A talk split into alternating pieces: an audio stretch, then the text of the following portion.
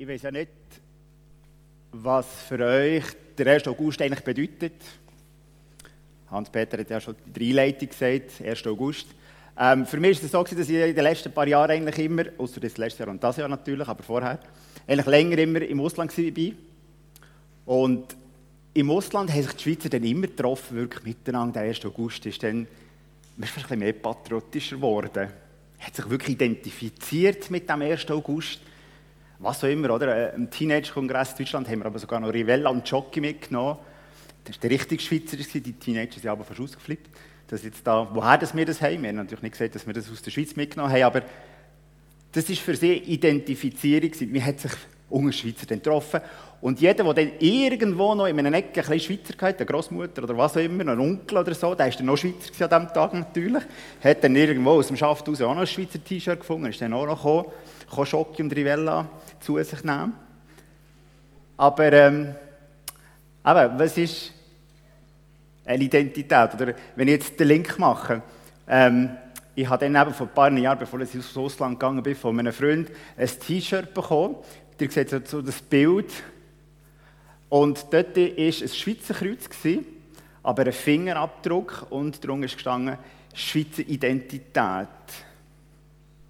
Klar, ähm, wenn ich euch würde fragen, ja, wer bist du, dann würdet ihr mir vermutlich sagen, ja, der, der Name, sagen, ja gut, aber wer bist du? Dann würdet mir vielleicht sagen, der Beruf sagen, ich bin Elektriker, Sanitär, was auch, was auch immer. Es gibt ja sehr breite Paletten. Aber wer bin ich wirklich? Und das ist so ein das Thema, so ein sind wir wirklich mit im Thema drin von heute Morgen. Wer sind wir?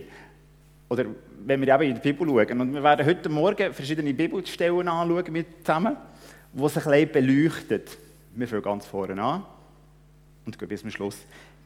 Aber ähm, ja, es ist jetzt vielleicht ein bisschen überspitzt dargestellt, aber ja, wir fangen wirklich vorne an. Und wenn wir vorne anschauen, oder eben vorne, ganz vorne in der Bibel, im ersten Buch Mose, 1,28 zum Beispiel steht, da sagte Gott, jetzt wollen wir den Menschen machen, unser Ebenbild, das uns ähnlich ist. Er soll über die ganze Erde verfügen, über die Tiere im Meer, auf Himmel und Erde.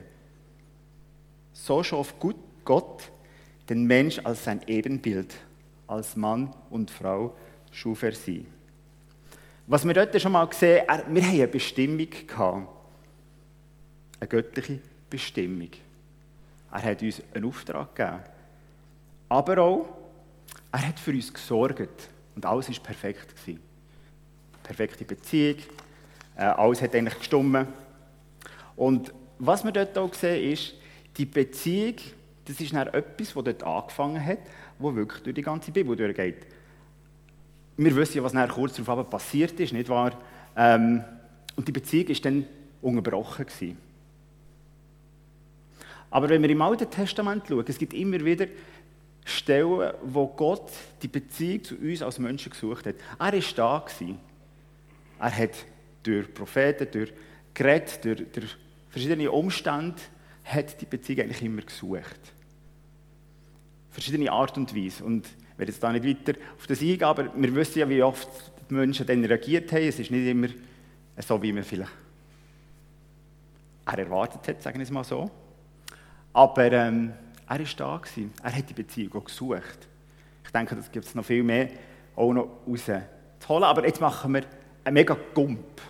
Und zwar ins Neue Testament. Und ähm, dort im Johannes 14 steht nämlich 14, Vers 6. Das sind Verse, die eigentlich äh, ja, auch sehr bekannt ist.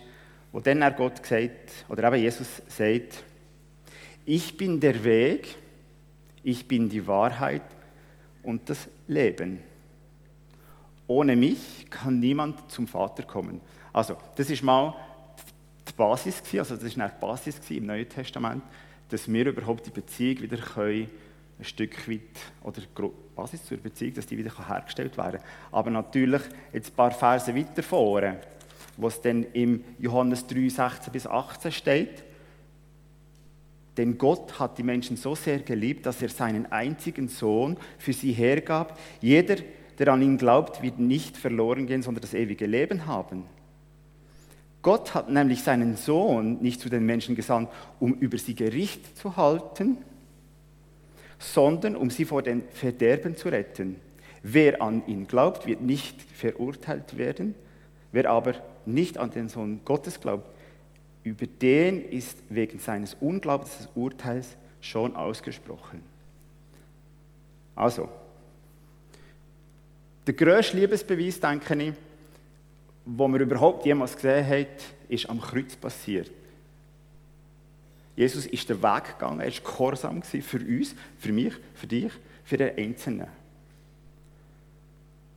Also Gott hat wie der erste Schritt gemacht, er hat seinen Sohn geschickt, der war gehorsam. Und was machen wir, was geben wir darauf als eine Antwort? Wir müssen, er erwartet eigentlich auch eine Antwort dann auch von uns. Dass wir einen glauben. Dass wir auch zu ihm kommen. Wir dürfen zu ihm kommen. Der Weg ist eben offen, wie wir vorher gesehen haben. Die Basis. Und jetzt, Jesus hat den Weg geöffnet. Und ähm, auf diesen Vers, oder mit dem können wir auf, jetzt, auf dieser neuen, auf dieser Identität eben bauen. Jetzt werde ich ein bisschen eine andere Passage anschauen, und zwar im ähm, Korintherbrief, weiter hinten, 2. Korinther 5, 17, wo es dann eben heisst, ich denke, einige kennen es sicher auch, gehört jemand zu Christus, dann ist er ein neuer Mensch. Was vorher war, ist vergangen, etwas Neues hat begonnen. Ich bin da nicht neu, ich, habe nicht, ich sehe nicht nachher wie anders aus, gewisse Sachen ändern sich sicher auch. Mein, mein Fingerabdruck zum Beispiel, der bleibt ja gleich, mein DNA, da das in uns innen aber gewisse Sachen ändern. Und ähm, ich möchte noch kurz ein Beispiel geben. Bei uns im Büro zu Neuenburg hat es eine Abwart. Und ähm, da hat man den mal gesehen und hat gedacht, oh, das sieht sehr schlecht aus. Und ähm, dann hat es mal eine Zeit gegeben, wo ich nicht so wie im Büro war, also vor Covid, ähm, wo ich kompensiert habe in einer längeren Zeit. Und dann hat meine Kollegin mal, ich musste anrufen, weil die Heizung nicht funktioniert hat im Herbst. Dann ist er gekommen, hat an den Radiatoren ein bisschen rumgefigurätelt. Ähm, und dann haben, wir warm, oder haben sie warm im Büro und dann war alles wieder gut. Gewesen. Aber der war dann dort und hat, ist ein bisschen niedergeschlagen. Und meine Kollegin hat dann gesagt, hey, was ist los? Was, kann ich etwas für euch machen? Kann ich etwas für dich tun? Oder was auch immer. Und er hat gewusst, dass wir Christen sind und ähm, an Gott glauben und hat, hat äh, gesagt, ja, es geht ihm nicht gut. Er war wirklich im Sumpf, also sehr in der Droge etc. Und meine Kollegin hat ihm dann das Evangelium erklärt und hat gesagt, wenn du willst, kann ich für dich beten. Und dann hat er gesagt, ja, ist gut. Und dann, äh, ein paar Monate später, oder ein paar Wochen später, ist er dann mal mit in die Gemeinde mit dieser Kollegin gegangen und hat dort sein Leben Jesus übergeben. Und als ich nach meiner Zeit wieder zurückgekommen bin und den Abwart gesehen habe, ich sage euch, das war ein anderer Mensch, schon wie er anlegt, wie er geht, das war ganz etwas anderes. Und das meine ich, eben, gewisse Sachen sind gleich geblieben, aber gewisse Sachen haben geändert. Schon seine Ausstrahlung hat geändert. Aber er hat auch gewusst, oder es ist ihm auch bewusst, dass, dass er nach wie vor herausgefordert ist.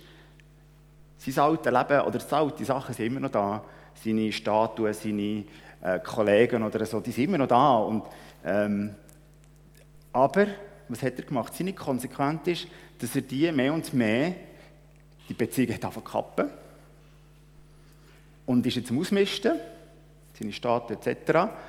Und äh, hat jetzt sogar seine Wohnung können und geht zurück zu seinem Vater auf Portugal. Aber er ist, eben, er hat, Gott hat seinen Schritt, seinen Teil gemacht und jetzt hat er auch seinen Schritt gemacht. Und er weiß, es wird nicht einfach bleiben. Wenn man den Schritt mal gemacht hat, zu Jesus her, ihm das Leben hergegeben hat, seine Sachen am Kreuz deponiert hat, klar, vieles wird neu. Wir sind ein neuer Mensch, wie wir vorher gesehen haben. Und wir können das, was er für uns da hat, dann auch überall verkünden. Aber die Herausforderungen, die bleiben nach wie vor noch. Aber wisst ihr, das ist eigentlich schön an der Bibel. Die Bibel hat eigentlich für jede Lebenssituation etwas. Auch wenn die Herausforderungen kommen, Und zwar gehen wir ein bisschen weiter hin in der Bibel, Epheser 6. Dort lesen wir ja über den Kampf, oder? wie wir schon vorher so ein bisschen geredet haben. Und das ist, der besteht, der ist da. Epheser 6, 12. Denn wir kämpfen nicht gegen Menschen, sondern äh, wir kämpfen nicht gegen Menschen, sondern gegen Mächte und Gewalten des Bösen, die über diese gottlose, gottlose Welt herrschen und in im Unsichtbaren ihr unvollheilvolles Wesen treiben. Darum nehmt die Waffen Gottes, nur gut gerüstet könnt ihr den, Menschen, den Mächten des Bösen widerstehen, wenn es zum Kampf kommt. Aber die Bibel gibt uns sogar Werkzeuge, was wir tun können. Und ähm, wenn wir dann weiter schauen, eben, wir, sollen uns, wir können den Gürtel und vor Gerechtigkeit, wir sollen mutig vorwärts gehen, im Frieden, in dem Frieden, wo eben Gott geschlossen hat, in dieser neuen Identität. Und auch der, ähm, wir sollen uns verteilen, verteidigen mit dem Schild vom Glauben, damit die Angriffe eben abprallen. Und Gewissheit, Gewissheit, dass Jesus uns gerettet hat. Und ich denke, das ist auch immer wieder etwas, wo wir uns auch dürfen daran erinnern oder sollten daran erinnern, dass Jesus ans Kreuz gegangen ist und dass wir immer wieder zu ihm dürfen kommen. Auch wenn es eben, so wie heute, nicht immer die Sonne scheint. Es gibt auch Regentage. Aber auch dort dürfen wir zu Gott kommen. Aber eben die Entscheidung liegt nach wie vor bei uns. Und ähm, denn Gott ist da. Und wir sagen eben wirklich dranbleiben mit dieser ganzen Waffenrüstung, so wie sie in der Bibel eigentlich heisst. Und Gott ist treu, Gott ist da. Und Gott ist da mit seiner Güte, mit seiner Treue. Und dann, auch dort dürfen wir uns auf das berufen, was Gott eigentlich auch Jesus gesagt hat. Ein bisschen weiter vorne, ich gehe wieder zurück, Johannes, Johannes 3, 17.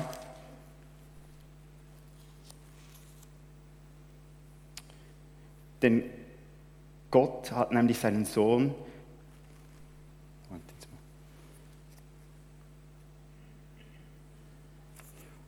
bin ich irgendwie verrückt. Anyway, das, ähm, eben, Gott ist da und wo Jesus eigentlich getauft worden ist, hat er ja gesagt, ist eine Stimme vom Himmel gekommen und er hat gesagt, das ist mein geliebter Sohn. Über über den ich mich von Herzen freue. Und so sind wir auch Söhne und Töchter, wo Gott Freude hat an uns. Aber sind wir uns das bewusst auch, dass wir die Identität, also ich denke, das ist die grösste Identität, die wir haben. Also, aber Königskind dürfen sein. Und wenn wir zurück, auch wieder in Epheser gehen, möchte ich noch etwas, und zwar 2,8. Denn nur durch seine unverdiente Güte seid ihr vom Tod errettet worden. Ihr habt sie erfahren, weil ihr an Jesus glaubt. Ihr selbst, aber selbst dieser Glaube ist ein Geschenk Gottes. So wie Jesus am Kreuz gehangen ist, ist auch Gott da und erwartet uns. Wir dürfen kommen durch das Geschenk. Es ist nicht, weil ich gut kann reden oder gut bin in diesem oder jenem oder was auch immer. Sondern weil Gott eben gütig ist, weil er die Beziehung ja will, wie wir am Anfang gesehen haben. Ganz am Anfang. Und das berührt mich immer wieder, dass, dass Gott eben einfach da ist und mich Empfang nimmt. Aber ich weiß, ich weiß. Manchmal haben wir immer das Gefühl, ja, aber ich muss doch, ich muss doch dieses machen und jenes machen. Und dann sieht mir dann vielleicht Gott ein bisschen besser. Oder bisschen aus einer anderen Perspektive. Ich denke, das haben wir alle. Aber wenn ich jetzt das eben zurückschaue, auf den Vers 2,8, nein, wir können da, wir können einfach kommen. Und Gott gibt uns das, was wir eigentlich auch brauchen. Und wie wenn wir am Anfang oder eben auch gesehen haben, wir sind, wie wir vorher auch gesungen haben, oder? wir sind miteinander unterwegs. Miteinander als Gemeinde, als Gemeinde in diesem Projekt. Das ist etwas, was für uns sehr wertvoll ist, wo, wir sehr, wo uns sehr auch wichtig ist und wo wir auch sehr, sehr, sehr schätzen. Wir sind eben ein Lieb und miteinander dürfen unterwegs sein. Dass wir gegenseitig einander ermutigen können, miteinander auf diesem Weg eben dürfen sein. Und das ist für mich auch wieder faszinierend oder schön an einer Gemeinde oder auch mit Christen, egal woher das die kommen. Man hat sofort die gleiche, die gleiche Basis, eben die gleiche Identität, der gleiche Heilige Geist, der uns verbindet, egal ob jetzt die Leute von weiss nicht woher kommen. Und das ist das Schöne. Und so miteinander dürfen unterwegs sein, uns eben dürfen identifizieren in Jesus was er für uns da hat. Nicht, was wir bringen können, sondern was er für uns da hat. Und ich möchte euch ermutigen, noch ein bisschen weiterzugehen, wenn ähm, es gibt ganz viele so, so auch Listen, oder wenn ihr googelt, die, die Internet haben, Ident meine Identität in Jesus, dann hat er ganze Liste, wo dann vorkommt, ähm, wie Gott uns sieht, wer wir überhaupt auch sind, wie wir mit Jesus unterwegs sind. Ich möchte euch ermutigen, da ein bisschen weiterzufahren, vielleicht als, sei es mit Kollegen, mit Freunden, als Ehepaar, als Kleingruppe oder was auch immer, einfach miteinander und miteinander diskutieren. Das finde ich auch immer wieder eben, auch das Schöne daran, wir können miteinander unterwegs sein. Und auch miteinander, eben, sei es nach dem Gottesdienst Kaffee trinken, über gewisse Themen zu diskutieren.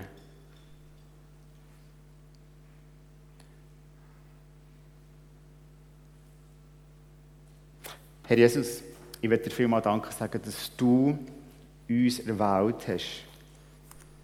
Aus deiner Liebe, aus deiner Güte. Ich danke dir vielmal, Jesus, dass du so die Werkzeug bist, mit dir dürfen unterwegs sein.